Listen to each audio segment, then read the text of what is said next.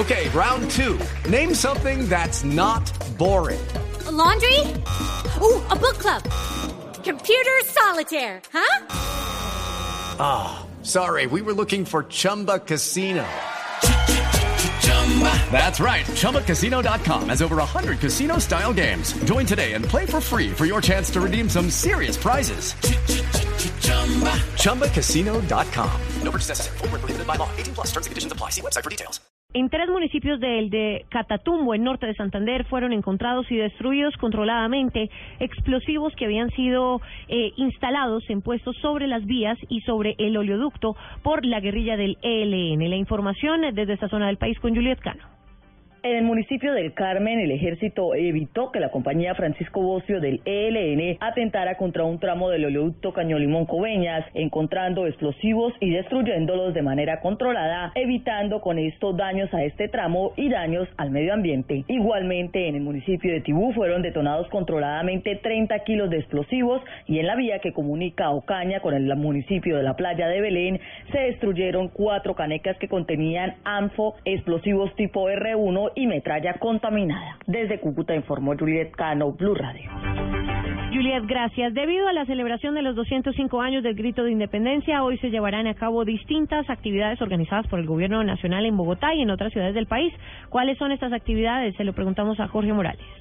Buenos días. Con motivo de los 205 años de la independencia de Colombia, hoy se llevarán a cabo varias actividades en Bogotá y en otras ciudades del país. De 8 y 30 a 9 y 30 de la mañana, el presidente Juan Manuel Santos asistirá a la capital prima de Bogotá para participar en el Tedeum. Entre las 10 y 30 de la mañana y la 1 de la tarde se realizará el tradicional desfile militar en conmemoración del Día de la Independencia Nacional. Este será encabezado por el presidente de la República y tendrá lugar en la avenida 68, frente a la sede de Compensar. Finalmente, a las 4 de la tarde, el jefe de Estado presidirá la instalación de las sesiones ordinarias del Congreso de la República en el Salón Elíptico del Capitolio Nacional. Adicionalmente, el Ministerio de Cultura realizará el tradicional concierto nacional denominado Colombia, País de Festivales, evento que será liderado por la ministra Mariana Garcés y durante el cual se presentarán siete agrupaciones ganadoras de festivales de música y cinco ganadores de festivales de danza. Este año dicho concierto se realizará en Palmira Valle del Cauca. Jorge Eduardo Morales, Blue Radio.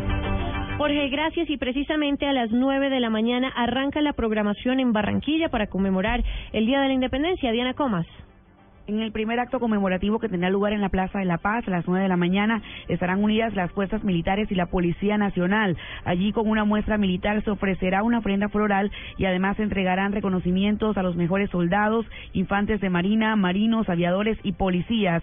Después de las diez y media de la mañana en la Catedral Metropolitana María Reina se ofrecerá una misa oficiada por Monseñor Víctor Tamayo, obispo auxiliar de Barranquilla. También a las once de la mañana desde la Intendencia Fluvial partirá un desfile de carros antiguos y motos Harley encabezado por la reina de la corporación Nuestro Carnaval María Angélica Salgado. Y finalmente a partir de las 2 de la tarde en el Centro Comercial Buenavista las fuerzas militares y de policía harán muestras representativas de cada institución.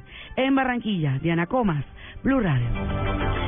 Gracias Diana y precisamente le recordamos a los oyentes todas las restricciones, los cierres viales que hay hoy programados en la capital del país.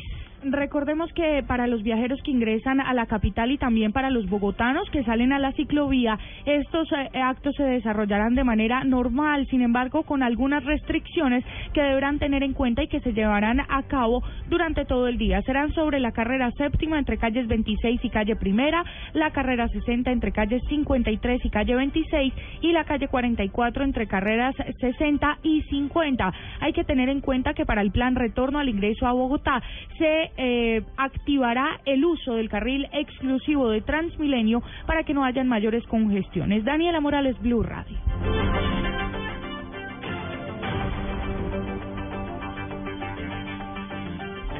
Siete de la mañana, cuatro minutos en información internacional.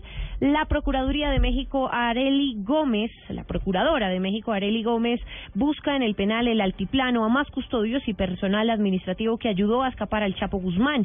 El comisionado de seguridad dijo que el túnel se construyó en al menos ocho meses y que fue con puros picos y palas y que en el lugar de planos, en lugar de planos, pudieron haber utilizado una brújula minera. Desde México, Felipe Barrera Jaramillo.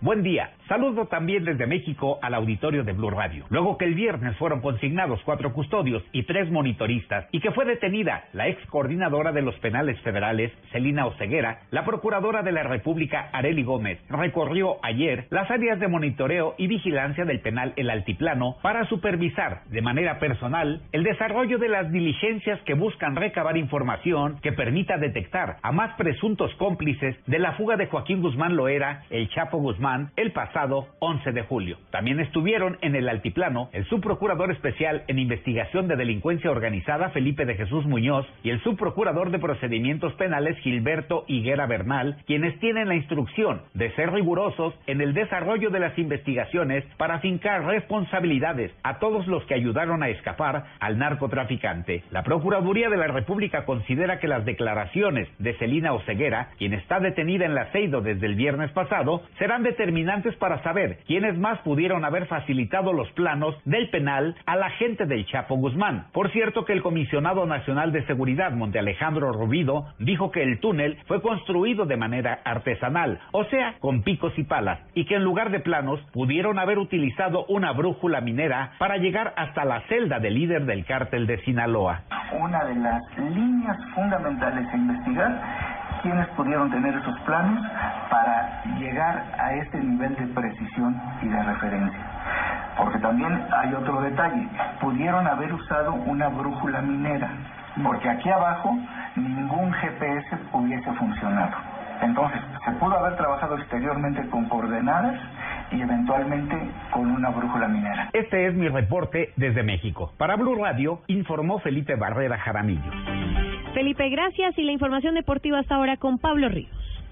Después de dos fechas y dos goleadas favorables, Santa Fe sigue siendo el líder de la Liga Águila. El cuadro cardenal venció 5-0 al Cúcuta Deportivo en el Campín y el técnico Gerardo Peluso se mostró satisfecho por el rendimiento de sus jugadores, pero aseguró que igual hay cosas por mejorar. En el segundo tiempo tuvimos eficacia, se trabajó muy bien tácticamente y las tres situaciones que tuvimos las convertimos. O sea, eso abulta este, un poco el marcador, lo que de ninguna manera nos puede hacer perder de vista el objetivo que es el comienzo del campeonato, que ha sido bueno, pero que tenemos que seguir en esta serie y tenemos cosas para mejorar. En los otros compromisos del domingo, Tolima cayó en su casa 2-0 frente a Envigado. Aguares y Huila igualaron a uno en Montería, al igual que Once Caldas y Junior en Manizales. Y por último, Alianza Petrolera sigue alejándose del descenso con su victoria 1-0 sobre Boyacá Chico. Pablo Ríos González, Blue Radio.